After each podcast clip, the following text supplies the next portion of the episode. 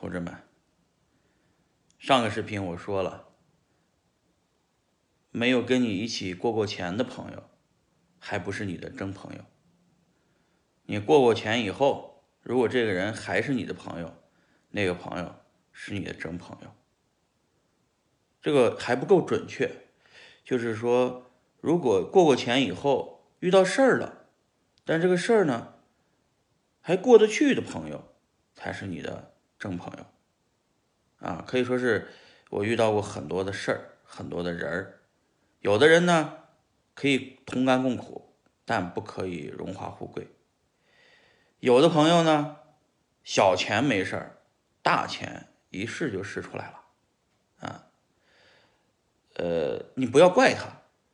遇到这种朋友呢，你要为他考虑。他呢，来自于偏远的山村，来自于小县城，没见过什么大钱。呃，遇到这种事儿呢，他可能当时候选择了金钱，没有选择友谊，这个很正常，啊。但是呢，过一段时间，等他真的到了一个水平，他会意识到自己的错误，他还会回来找你这个朋友。当他来找你这个朋友的时候，不要拒绝他，啊，因为每个人都会犯错误嘛。一般情况下，我给一个人三次机会，啊，然后往往情况下，我基本上一次机会给完，第二次就不会再犯这种错误了。当然了。也有的朋友呢，是一起做生意赔了，赔了以后也是能试出人来的。但有的人遇到这种困难的时候，哎，往往笑一笑，一笑了之。但有的人呢，说实话，他没法一笑了之。他赔了那一万块钱是他的全部身价，你赔那一万块钱，相当于你一顿饭钱。所以呢，不要拿别人的这个。这个 level 和你的 level 一下子来对比啊，说别人 low 啊，你也高不到哪儿去，对吧？凡是呢，在做朋友上面，我的我的经验是什么呢？